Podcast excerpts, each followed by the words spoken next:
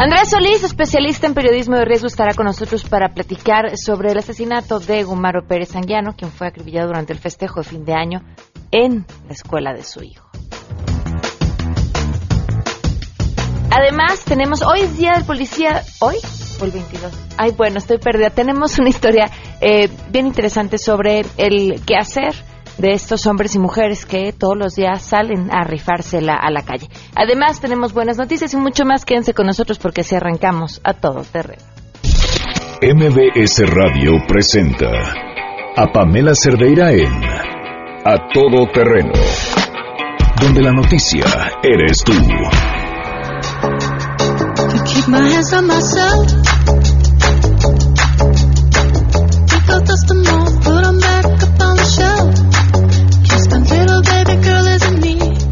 Andaba un poquito perdida con los días porque tuve la oportunidad de estar en el festejo del Día del Policía el martes. Es mañana el Día del Policía.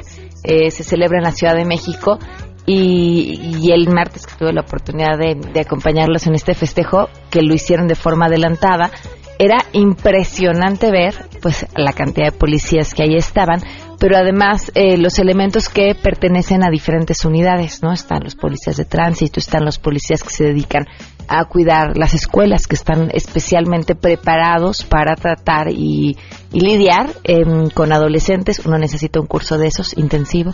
Este, están, bueno, les digo, las, las distintas fuerzas y los distintos em, policías que todos los días salen a rifársela a la calle. Mañana es viernes, no tenemos todo el tiempo necesario para andar sobre este tema, pero creo que es bien importante que, que lo platiquemos y que lo tomemos en cuenta. Generalmente, eh, y cuando algo nos pasa, en estas épocas lo comentábamos ayer, que los asaltos están todavía más a la orden del día, pues nos quejamos eh, muchísimo, pero detrás de eh, estos uniformes hay siempre historias de hombres y mujeres que se le están rifando y que creen en el trabajo en el que están haciendo y que salen a la calle eh, despidiéndose de su familia sin saber si los van a ver al ratito o al día siguiente, porque su trabajo es ese, ¿no? Rifársela por, por nosotros, por, por todos los ciudadanos y creo que tenemos mucho, mucho que agradecerles a los buenos policías eh, que todos los días hacen su trabajo con, con muchísimo valor. Bueno, Bienvenidos, gracias por acompañarnos en este jueves. Soy Pamela Cerdeira, los invito a que se queden aquí hasta la una de la tarde. El teléfono en cabina 5166125, el número de WhatsApp 5533329585. El correo electrónico es a todoterreno.mbc.com y en Twitter y en Facebook me encuentran como Pam Cerdeira. Oigan, y todo esto que les decía a los policías viene el caso porque justamente vamos a nos va a compartir eh, su historia un policía que en un enfrentamiento, haciendo su trabajo, eh, tuvo que pasar siete meses en prisión. ¿Qué implicaciones tuvo eso? Y, y cómo hoy, después de haber tenido que pasar por ese trago tan amargo, sigue realizando todos los días ese trabajo, eh, convencido de que está en la profesión adecuada. La pregunta que les hacemos el día de hoy es, ¿con qué palabra? Está difícil, ¿eh? Hay que pensarla. ¿Con qué palabra definirían este 2017? Queremos conocer tu opinión a todo terreno. ¿Con qué palabra definirías al 2017? Apanicado, triste, tembloroso. Yo creo que lo definiría como un año inesperado. Evolución. Bitcoin. Digitalización. Tecnología. Inestable, revelador, intenso. Diferente, difícil. A todo terreno. Nadie nos hizo caso con lo de una palabra, pero es que sí, yo creo que necesitamos por lo menos tres para definirlo. ¿Ustedes cómo lo definirían? El teléfono en cabina 5166-1025 y en el WhatsApp 5533329585. Aquí me dicen en WhatsApp cambio de paradigma. Muy bien, vámonos eh, con nuestro conteo. Hoy se cumplen tres meses con 19 días del feminicidio de Pamela Salas Martínez.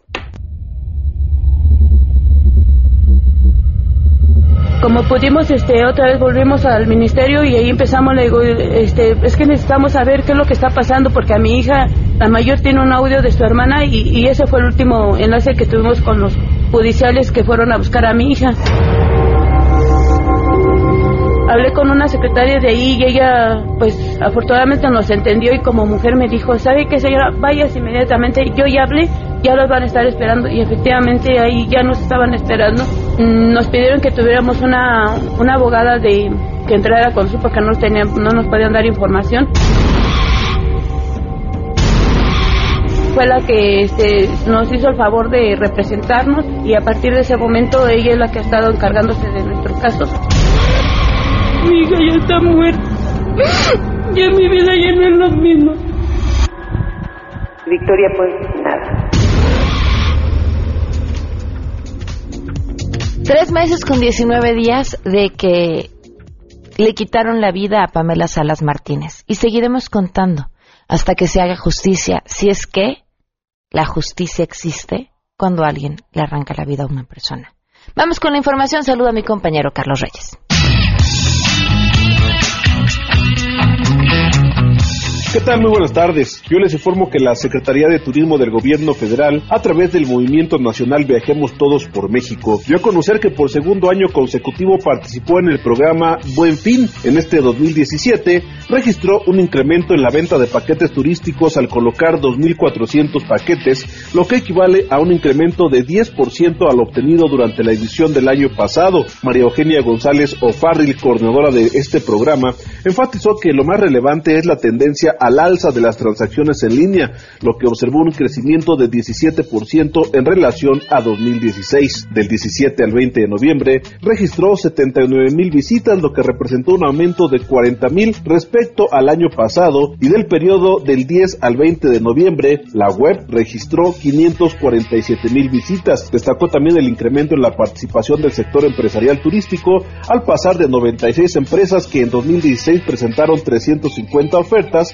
a 250 empresas que este año ofrecieron a los consumidores cerca de 700 ofertas para disfrutar de diversos destinos. Les informa Carlos Reyes. Integrantes de la Asociación Ecológica de Verificación del Distrito Federal demandan al gobierno de la Ciudad de México que dé marcha atrás a la suspensión de la verificación por seis meses y exigen la renovación de sus autorizaciones. Escuchemos a Gustavo Torres. Vamos a amparar y vamos a acudir a organismos nacionales e internacionales. Vamos a pedir la intervención de la Comisión de Derechos Humanos, pues se deja sin la fuente de empleo a más de 2.500 familias, que también nos causa un daño de una pérdida de entre 15 y 20 millones de pesos en tecnología y equipo que componen nuestra infraestructura. Es una pérdida que se va a la basura. Es injusto. Sí solicitamos del gobierno de la ciudad que dé marcha atrás a esta suspensión del programa y solicitamos la renovación de nuestros autorizaciones. Nosotros cumplimos con todos los requisitos que marca la ley y no hay justificación del gobierno para suspender el servicio de nuestras empresas. Informó Rocío Méndez.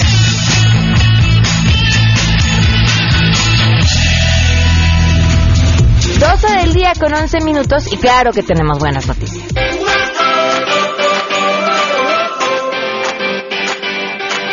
Citlali Sáenz, nos da muchísimo gusto escucharte con las buenas noticias y todavía más porque tienen que ver con descuentos. Así es, Pamela. Muy buenas tardes a ti, buenas tardes también a nuestros amigos del auditorio. Pues la Secretaría de Comunicaciones y Transportes informó que desde este jueves 21 de diciembre y hasta el 5 de enero del 2018 se van a aplicar descuentos de 25% para maestros y 50% estudiantes en autotransporte y ferrocarriles. Y es que la Secretaría que encabeza Gerardo Ruiz Esparza señaló que el solicitante tiene que acreditarse mediante la exhibición de una credencial vigente o a través de una constancia que haya sido expedida por la escuela a la que pertenecen. La SCT indicó que el descuento se va a efectuar en todas las corridas del Servicio Público de Transporte Ferroviario de Pasajeros en su modalidad de regular interurbano y también en los servicios de primera y económico del Autotransporte Federal de Pasajeros, limitado a ocho estudiantes y dos maestros por vehículo. También hay que decir que los prestadores de servicios ferroviarios y los permisionarios tendrán que poner a la venta estos boletos a estudiantes y maestros con la misma anticipación que cuando lo hacen con los tickets normales. Pamela, es mi reporte al auditorio. Muchísimas gracias, Citlali. Muy buenas tardes. Buenas tardes. 12 del día con 12 minutos. Vamos a hacer una pausa y continuamos a todo terreno. Más adelante, a todo terreno. Andrés Solís está aquí con nosotros y, vamos a platicar sobre un tema que, que duele y además que pareciera una pesadilla eh, que no tiene fin. El, el enorme problema que tenemos en este país de asesinato de periodistas. Si te perdiste el programa A Todo Terreno con Pamela Cerdeira, lo puedes escuchar descargando nuestro podcast en www.noticiasmbs.com. Pamela Cerdeira regresa con más en A Todo Terreno, donde la noticia eres tú. Marca el 5166125. revenge, revenge, revenge. Together, together, together. We can take revenge, revenge, revenge, revenge is sweet.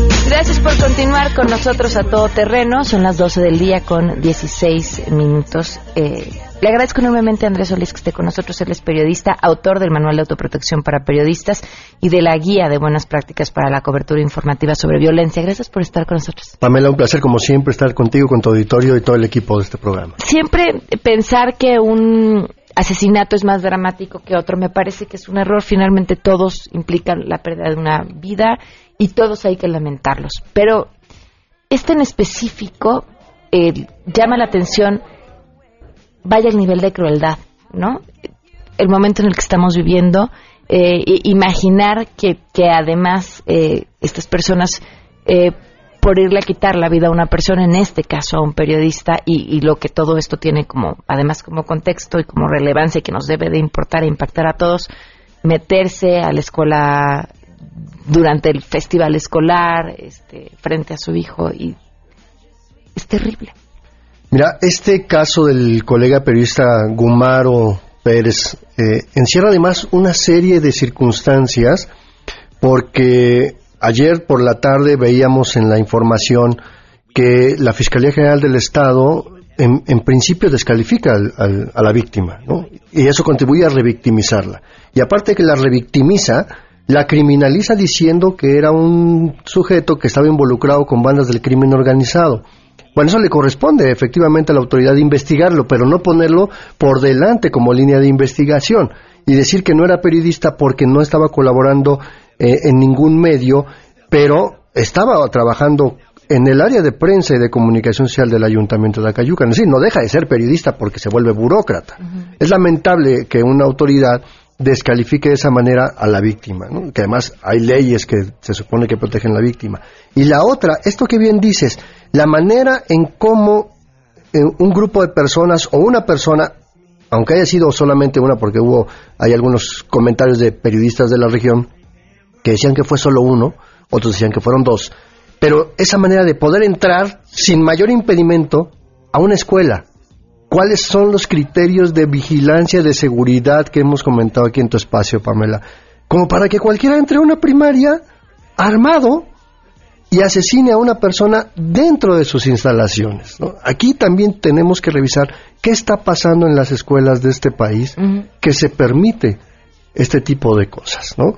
Y la tercera parte, que es la, la más lamentable, es que estos sujetos hayan realizado un acto criminal con toda impunidad y ante la vista de muchas personas y en donde había niños y niñas en un evento, porque además pudo haber salido de control esto y pudo haber mucho más víctimas, ¿no? Y qué lamentable. Ayer decía una autoridad, no, no, no, pero el hijo del periodista Gumaro no vio cuando lo mataban. Bueno, es que no tenía que haberlo visto, eso hubiera sido el colmo, ¿no? En lugar de que se pongan a hacer su trabajo, empiezan a, aventar las piedras sobre el camino tratando de quitarse los estorbos, ¿no? Y además este viejo argumento de es que tenía relación, no es que actuaba, se usó, vaya, desde el inicio de eh, del periodo de Felipe Calderón, tiro por viaje, ¿no? Porque de esa manera ya no hablábamos entonces de ningún asesinato y ya no hablábamos de seres humanos con nombre y apellido y familia, sino hablábamos de alguien a quien ya no tenemos que investigar. y que además es un tema, en este país van más de 100 asesinatos contra periodistas, por lo menos los que se han contabilizado del, del año 2000 para acá, según los conteos de Reporteros Sin Fronteras, del CPJ, artículo 19. Y lo primero que salta a la vista es que en muchos casos la autoridad primero cuestiona el actuar del periodista, ¿no? O cuestiona el actuar de la víctima, como bien dices. Entonces, eh, hay como que una tendencia de todos los niveles de autoridad federal, estatal, inclusive los municipales, porque muchos policías municipales son los primeros en llegar a una escena, a un crimen, que primero pretenden criminalizar a la víctima y decir que se lo merecía por alguna razón. Y aun y cuando haya sido el peor criminal del universo, su crimen se tiene que investigar, se tiene que sancionar y se tiene que meter a la cárcel a los responsables, porque si no favorecemos esa terrible impunidad que llega al noventa y tantos por ciento en el caso de homicidios, en el caso de desapariciones, y que con todo el marco jurídico que pueda haber en este país, una ley de atención a víctimas, una ley de reparación del daño, no se está investigando y no se está sancionando. Acaba de publicarse también la ley de desaparición forzada y que se supone que sanciona a los actos cometidos por particulares, no solamente por agentes del Estado, pero tampoco vemos que haya investigación. Y este caso reciente del colega Gumaro Pérez en Acayucan, Veracruz, que además es el tercero en Veracruz en este año, el segundo en Acayucan, en la región de Acayucan. Eh, criminalizarlo es la peor justificación del gobierno de Miguel Ángel Yunes, que además imita el estilo de su antecesor, ¿no? Decir, se lo merecía y entonces ahí cuando tengamos tiempo investigamos el asesinato. Ahora, ¿estaba bajo algún programa de protección? Mira, Veracruz eh, cuenta con una Comisión Estatal de Atención y Protección a Víctimas creada en el año 2012, a finales de 2012, eh, que es una, entidad del gobierno del Estado. No tiene autonomía plena, tiene presupuesto propio y se ha encargado de brindar ciertas medidas de protección. La comisión como tal, eh, que además está mal diseñada, no es un mecanismo como el federal o el mecanismo que se diseñó mejor todavía en la Ciudad de México. Entonces, su diseño no permite generar ciertos criterios de protección más claros. Entonces, deja en manos de otras instancias las medidas de protección. ¿Qué, ¿Qué, pasaba con el colega Gumaro? En 2015 pidió el acompañamiento de esta Comisión de Atención a Periodistas de Veracruz y, pero dijo que solamente cuando saliera a hacer una cobertura de, alto riesgo. Es decir, entonces cuando iba a hacer una cobertura sobre temas muy delicados, entonces podía tener el acompañamiento de elementos de la policía estatal, ¿no? Si no, entonces no lo acompañaban. Entonces, pero el error de la comisión estatal era dejar a criterio del reportero, ¿no? Cuando ellos tendrían que haber hecho un estudio de evaluación y análisis de riesgo mucho más claro y preciso y decirle al reportero, oye, no, tú necesitas acompañamiento más tiempo, no solamente cuando tú creas que estás en peligro. ¿Qué pasa? Deja de ser reportero en activo, empieza a trabajar en una oficina de comunicación social y entonces el propio reportero quizá no pensó que necesitara la protección, ¿no? Y quizá la comisión replicó el, el, error y decir, ya no es tan necesario, está en una oficina de 9 a 5, ya no está en riesgo, ¿no?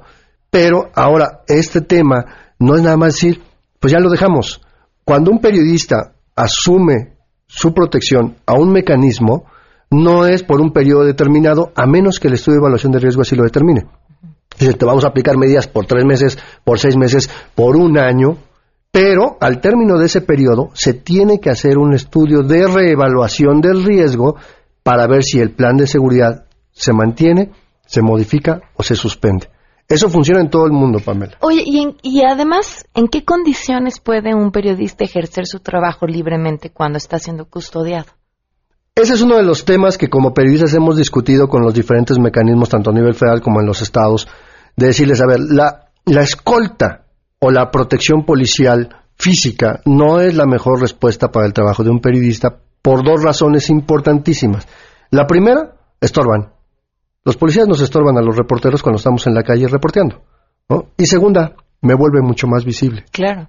Entonces puedo ser un punto más vulnerable y ha terminado como en, otros casos, no de periodistas, pero sí de una defensora de derechos humanos que fue baleada en su coche y con ella se llevaban a su escolta. ¿No? Eh, pues, e, esos son los riesgos, o sea, pones en riesgo otras vidas. Entonces, ¿cuáles son los criterios que se tienen que crear? Bueno, si hubiera un buen estudio de evaluación, análisis de riesgo, se pueden determinar otras medidas que no sean tan invasivas como traer una escolta permanente. Hay periodistas que llevan varios años ya con escoltas de este, policías ministeriales o policías inclusive federales, pero depende de esta parte de la evaluación del riesgo, ¿no? Para explicarle al público, Andrés, ¿qué pasa con la información cuando los periodistas están siendo amenazados? O sea, quiero que el público pueda ver qué repercusiones tiene esto en lo que ellos leen todos los días en las noticias que llegan a sus manos, en qué cambian, ¿Cómo es diferente esa información? Mira, los crímenes cometidos contra periodistas son ya de por sí un tema que nos debe de alertar. ¿no? En un país donde en 2016 mataron a 11 periodistas y en 2017 mataron a 12 periodistas, pero llevamos más de 110 en, en los últimos 17 años, debe de preocuparnos. No porque sea solamente la pérdida de vidas, sino porque estos ejercicios constantes de agresiones contra medios y periodistas, porque a los asesinatos hay que sumarles las 25 periodistas desaparecidos, más las innumerables agresiones en las calles, más los ataques directos contra medios de comunicación con granadas, con bazucas, en fin, que se han registrado en todo el país. Esto está lesionando, en principio, el derecho que tenemos todos y todas a recibir información, nuestro derecho a saber qué es lo que pasa en este país. Y se ha podido ver que en muchos de los casos, a periodistas que han sido asesinados, es porque también estaban investigando nexos de eh, corrupción o relaciones eh, entre criminales y autoridades. Es decir, se vuelven periodistas incómodos y por eso hay que matarlos, o por eso hay que desaparecerlos. ¿no? Entonces, esto lesiona el derecho de la sociedad a recibir información. Y por eso la sociedad llega a ver en los medios, sobre todo locales, sobre todo pequeños, y mientras más lejano es la localidad, más vulnerable es el ejercicio del periodista, ¿no? Porque no tienes acompañamiento. De aquí a que llegue una patrulla de Coatzacoalcos a Cayucan, ya mataron al reportero, ¿no? Ya lo vimos acá. De aquí a que llega una, una policía de reacción inmediata del Mecanismo de Protección de Ciudad de México a Tláhuac, ya algo pasó al periodista porque en lo local tampoco pueden tener esa capacidad.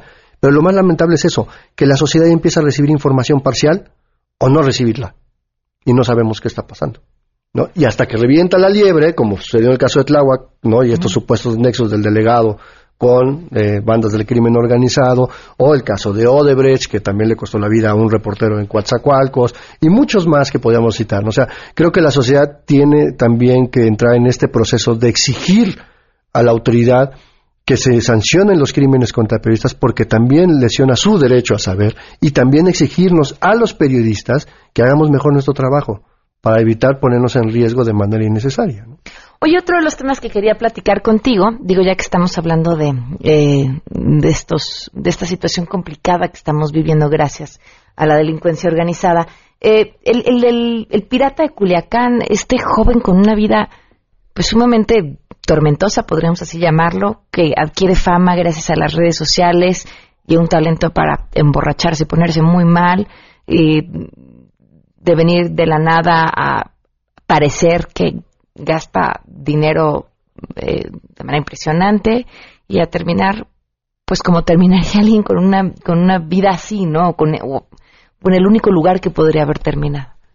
Uno de los tantos lugares en el que puede haber terminado. O sea, uh -huh. yo no creo que tampoco podríamos decir que, que merecía morir. No, no, no, no, no. Digamos que su vida eh, pues era un joven, yo creo que cuando teníamos su edad podríamos tener esas borracheras, ¿no? A lo mejor nuestro nuestro tiempo lo dedicábamos en otras cosas. Ya, tienes razón, menos tienes razón. No, no, no, me refería a las borracheras, punto, eh, pero, punto, sí. pero digamos que este, este muchacho eh, entró a este círculo de la fama de los youtubers, ¿no? Uh -huh.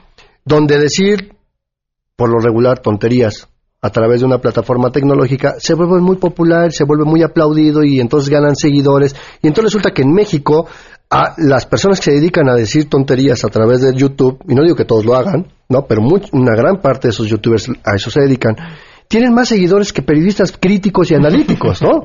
que medios serios. Pero, pero en México ¿no? y en el mundo, ¿eh? Y en eso el mundo. Es, eso no, es, sí. Claro, o sea, ningún periodista ocupa el top ten de los con más seguidores en, No. en, en YouTube Dice el y gran en Twitter, ¿no? Andrés Costes una frase que dijo hace mucho tiempo y que me parece fascinante. Estamos en la época en la que ser, ser tonto es cool. Además, ¿no? Entonces el asunto está en que este muchacho, junto con otras personas que se dedican a ser youtubers, empiezan a recibir dinero de la gente que los escucha y de empresas que les interesa que hablen de ellos. ¿no? Y hasta oficinas del gobierno, no lo dicen públicamente y cuando haces solicitudes de transparencia te las niegan, pero las dependencias del gobierno federal contratan a youtubers para hacerles promoción. Sí, claro. ¿no? Y les pagan una millonada, o sea, ofensivo. El caso de este muchacho pareciera que algunos grupos criminales estaban contentos con su manera de decir las cosas, ¿no? De exaltar al narco, de decir que emborracharse está padre, que eh, escuchar narcocorridos es muy bueno. ¿sí? Si eh, tú entras en esa cultura del- de que lo narco es chido, ¿no? Entonces los Eh, perdón, narcos... y esa, es "Te la pago". parte a la que me refería con, con hacia dónde iba, ¿no? o Justo sea, ese es el hacia entorno. meterte, hacia meterte del lado narcotráfico, porque es que alguna vez escuché, no, no recuerdo a quién fue, fue un testimonio de, de un joven que se dedicaba a estas cosas y él decía, yo prefiero saber que voy a vivir muy pocos años, pero esos pocos años los voy a vivir muy bien, y muy bien hablo económicamente, que no me falte la lana, que tenga para comer, que en mi casa nadie llore por alimento, que tenga eh, trocas y viejas de montón, ¿no? Y, y morir muy joven que vivir toda una vida malpasándola. Y e- esa, esa declaración me pareció impresionante porque cabe perfectamente en el caso de este chavo y muchos otros más. Y muchos otros más, ¿no? Porque eh, pue- pueden dedicarse a cosas un poco inocuas, ¿no? Y hablar del de espectáculos y la farándula, Mm, que eso también sobra en este país y es lo que más vende en cualquier medio de comunicación, ¿no? Cualquier revista del corazón vende más que todos los periódicos que circulan en la Ciudad de México, ¿no?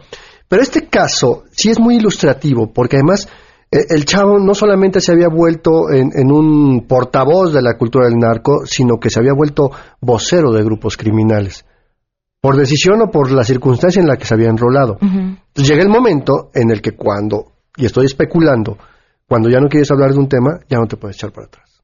Ya estás obligado a hablar de mí. O los otros, porque cuando tú hablas bien de alguien, alguien se va a enojar. Claro. Indudablemente. Si hablas bien de un partido político en este país, los otros se molestan y viceversa. Si hablas bien de un equipo de fútbol, la fanaticada del otro, ¿no? Entonces, hay que hablar también bien de un grupo criminal por encima de otros, genera la enemistad de los otros. Y tarde o temprano te va a costar ese, ese detalle. Y esa es, es una especulación, reitero, porque la manera en cómo se dio el asesinato de este muchacho, después de un último video que se ha vuelto más viral que todos los demás que había tenido en su vida, ¿no? Pues se refiere un poco a esta parte de, de lo que es bien vivir eh, en este contexto de, de- de los grupos del- del- dedicados al, al narcotráfico, al crimen organizado en general, ¿no? ¿Cuál es el asunto? Podemos decir que su muerte eh, no debe de preocuparnos o no debe de lamentarnos, tal vez, ¿no? No podemos tampoco convertir en mártires a quienes hablan bien eh, permanentemente de, de criminales. Pero su muerte también se tiene que investigar. Claro. Y también no, se no tiene que sancionar. Y también es lamentable que un joven a su edad pierda la vida, a lo mejor por la manera en que él decidió vivir, pero la autoridad tiene la obligación de investigar su asesinato y no decir que porque era vocero de criminales hay que se quede el caso. No, a ver, yo creo que y además cuando cuando un chavo muere en, en las circunstancias en las que él con un historial que podemos adivinar, ¿no? En realidad saber a ciencia cierta creo que es un poco complicado, pero que podemos adivinar por lo que se ha dicho, por como sociedad tenemos un montón de cosas que preguntarnos. Mm, Y tenemos que preguntarnos porque regresamos a este tema de qué ha hecho o qué ha dejado de hacer la sociedad en su conjunto, no solamente la autoridad, Muchísimo. ¿no? Para que permitamos que este tipo de culturas sean legítimas, ¿no? Para que nos preocupe más el asesinato de un youtuber a 12 homicidios de periodistas en este país. Tan solo este año, ¿no? O sea, eso nos debe preocupar más. Yo ayer tampoco vi demasiado eh, escándalo, por lo menos en, en el círculo eh, inmediato que tuve yo ayer, porque una retroexcavadora haya aplastado cinco vehículos y haya matado dos personas. ¿Dónde está la autoridad es responsable de esa retroexcavadora que pesa no sé cuántas toneladas, ¿no? Como pasó con el socavón, y, la, y no hay nadie en prisión y ahí murieron dos personas, Pamela, ¿recuerdas? ¿no? O este accidente que acabamos de ver muy lamentable de, de un grupo de turistas extranjeros en la carretera este, hacia de Chetumal a Mahahual, en Quintana Roo. ¿Y, y, y dónde están los responsables de todos esos y de las cientos y miles de, de personas desaparecidas en este país? ¿no? ¿Qué hemos dejado de hacer como sociedad para que permitir que esto suceda? Y encima de todo, a veces con cierto nivel de cinismo, reclamarle a la autoridad que no hace nada. Pero ¿qué dejamos de hacer nosotros y nosotros como sociedad? Pues la indiferencia, yo creo que de entrada es, es uno de los factores. Así es, y creo que es el término de, de este año 2017, el inicio del próximo, que además es extraordinariamente aburrido electoral, ¿no? Nos tiene que obligar a cuestionar con mayor certeza a quienes aspiran a un puesto de elección popular y que revisemos todos sus antecedentes, de dónde vienen, con quién se juntaron, con quién iban a la primaria, ¿no? Para ver si lo que van a prometer de entrada lo pueden cumplir, porque hay muchos candidatos a alcaldes que prometen construir escuelas, pero eso no les toca, eso es un asunto de la federación. O candidatos a presidentes de la República que prometen mejores leyes, no, pues tampoco les toca, eso es un asunto del Congreso. Claro, ¿no? claro, claro. Aquí, aquí, aquí les tenemos preparado algo muy especial porque a todos los aspirantes les vamos a decir, yo sé lo que hiciste el sexenio pasado, así que por lo menos de ahí vamos a partir. Andrés, muchísimas gracias. Pamela, como siempre, un placer estar aquí contigo en tu cabina. 12 con 35, vamos a una pausa y volvemos. Pamela Cerdeira es a todo terreno. Síguenos en Twitter, arroba Pam Cerdeira. Regresamos. Pamela Cerdeira regresa con más en A Todo Terreno, donde la noticia eres tú. Marca el 5166125.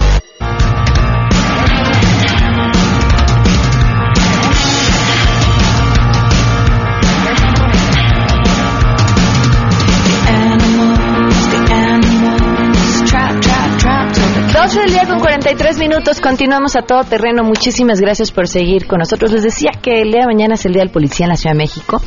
Le mm, agradezco a Jonathan Armas, suboficial de la Policía Metropolitana, que nos acompaña vía telefónica. Jonathan, ¿cómo estás? Muy buenas tardes. Muy buenas tardes, estoy bien, muchísimas gracias. Muchísimas gracias por acompañarnos. Eh, ¿Fue un ascenso lo que um, obtuviste hace un par de días? Sí, sí, me dio mi ascenso. Muchísimas felicidades. Muchísimas gracias. Jonathan, pero detrás de este ascenso hay, hay una historia, ¿nos la podrías compartir? ¿Cómo empezó? Pues, este, empezó del 13 de, de mayo que, que yo me, me, me encontraba circulando sobre unas calles y empecé una persecución, este, con, con estas personas y en una calle les logramos este cerrar el, el paso me bajo yo de mi moto y le indico que se detenga. En ningún momento me hizo caso, él siguió su, su, su afán de escaparse, se echa de reversa y yo lo sigo correteando. En ese momento yo le grito que se detuviera. Él se detiene por un instante y me vuelve a aventar el vehículo. Cuando me lo avienta, este, yo le digo que se detenga y de igual manera no me hace caso, me avienta el vehículo y me pega este mi pierna izquierda me, me derriba y me dice una grosería. En ese momento se da la vuelta a él.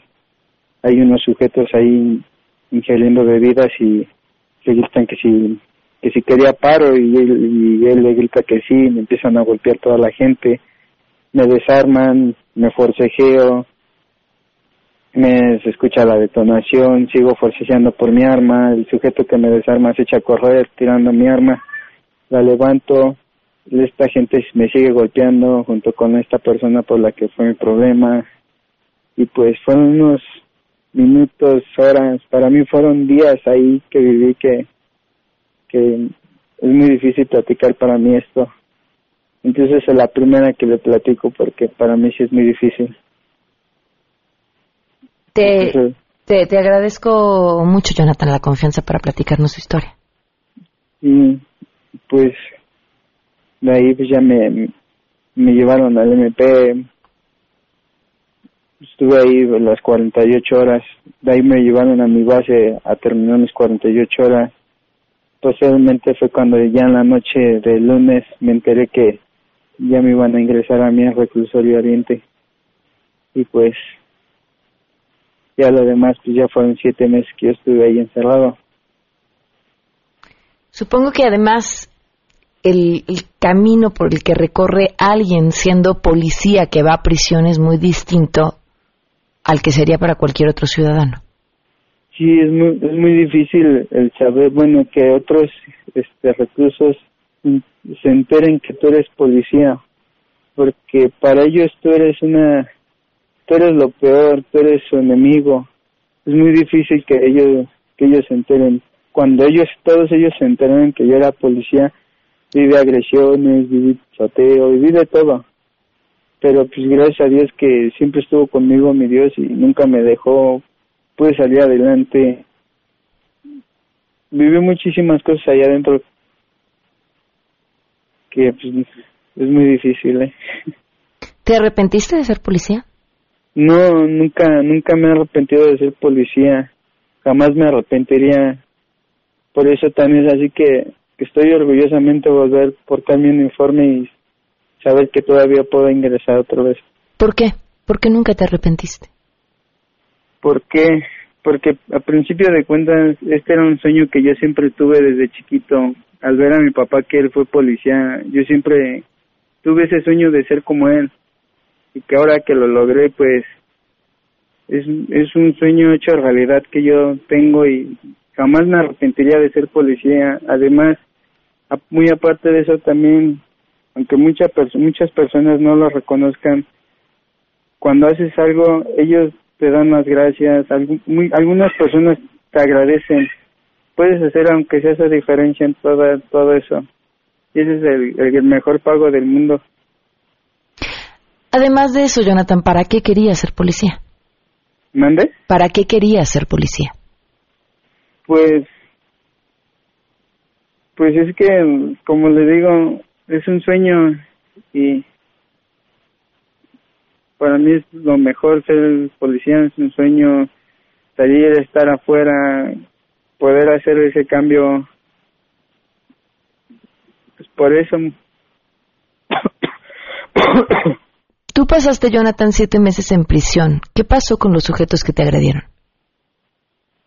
con las personas que la- pues nunca, nunca tuve yo conocimiento de nada. Sí se acercaron varias personas de allá adentro que me decían que las conocían, pero yo entre más, menos, este, era, bueno, supiera de ellos era mejor porque tenía miedo más que nada allá adentro de que pasara algo.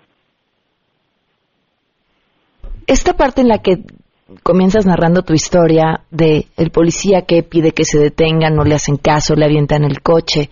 em, esta serie de, de actos por parte de la ciudadanía me parece que describen un, híjole, pues un lugar común, ¿no? La policía en la Ciudad de México, y no me atrevería a decir si es así en todos lados, em, ha pasado por momentos en los que, y creo que estamos en uno de ellos, en los que es necesario retomar y recuperar ese respeto por parte de la ciudadanía hacia ustedes. ¿Tú cómo lo ves? Pues yo, yo pienso que, que sí está, que empezara a, a ver el gobierno para, para que más que nada toda la ciudadanía empezara a respetar a todos los policías, porque desafortunadamente yo desde que estuve allá adentro había mucho policía muerto, atropellado, muchísimas situaciones de esas. Apenas se ocurrió una situación de un, de un policía que de tránsito que salen dos sujetos y lo empiezan a golpear eso ya, eso no, no está bien que, que vean a un policía y lo vean como para golpearlo, no, lo deberían de ver como una figura pública, como una autoridad, como alguien en el que puedan, mucha gente puedan confiar estar ahí con ellos. No sé, no sé desde cuándo, la mera verdad sabría decirle, la ciudadanía empezó a, este, a ver al policía como como cualquier cosa. Y me- a mí me parece muy indignante todo eso que sucede el día con día con los policías. ¿Hay algo que te gustaría decirle al público que nos está escuchando? ¿Mande? ¿Hay algo que te gustaría decirle a la gente que nos está escuchando? Que valore el trabajo del policía, que no es muy, no es fácil este salir a, a las calles, estar uniformado, hacer todo eso, que lo valore, que se, que entienda nuestro trabajo, que no, no, no nos hacemos, ¿cómo le podrías decir? No nos, Como quieras, Jonathan. No nos hacemos mensos estando ahí en la patrulla, simplemente que nosotros estamos ahí, estamos atendiendo muchísimas emergencias, son muy, muy pocos policías para toda la Ciudad de México, que entiendan nuestra, nuestro trabajo, que no juzguen al policía sin conocer también a la persona que, que está abajo de ese uniforme. Muy bien. Jonathan, gracias por compartirnos tu historia. Muchísimas gracias, Silvia. Hasta luego. Hasta luego. 12 el día con 51 minutos. Les pregunté cómo definían este 2017. Algunas de sus respuestas, eh, tremendo es la forma en la que lo definirían. Eh, otras, hay una que no, que no sé si podríamos leer eh, de María que nos llamó. Dice, este año, este año estuvo que se pasó de canijo. Y sí, coincidimos, María. Eh, la señora Yáñez, felicidades, que tengan una linda Navidad. Defino este año como muy difícil y triste. Ok, quitémosle lo de defínanlo en una sola palabra, defínanlo como quieran y nos llaman y nos dicen 5166125. Vamos a una pausa.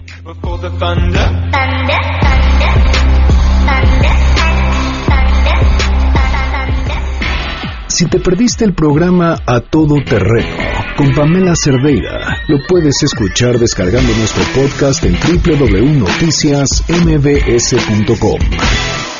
Estamos de regreso. Síguenos en Twitter, arroba Pam Cerdeira, Todo Terreno, donde la noticia eres tú. Continuamos.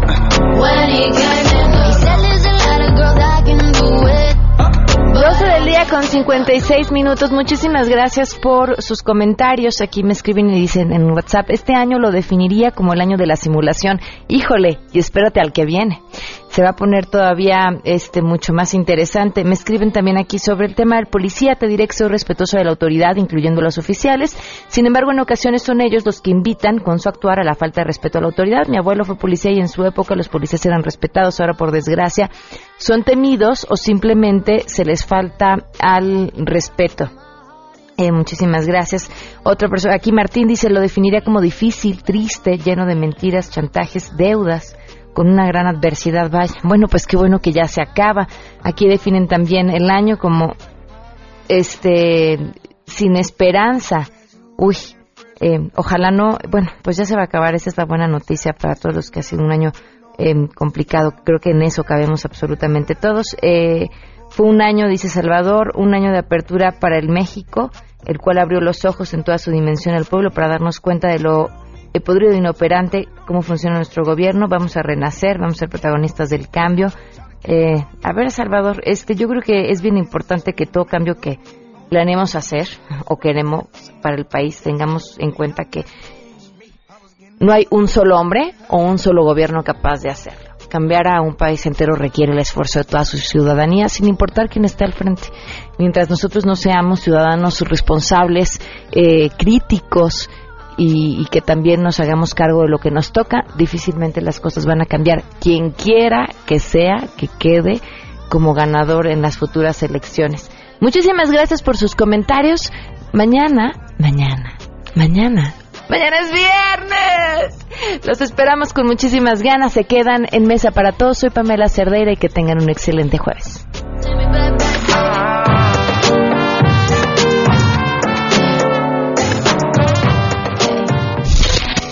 MBS Radio presentó a Pamela Cerdeira en A Todo Terreno. Te esperamos en la siguiente emisión, A Todo Terreno, donde la noticia eres tú. MBS Radio, en entretenimiento, estamos contigo.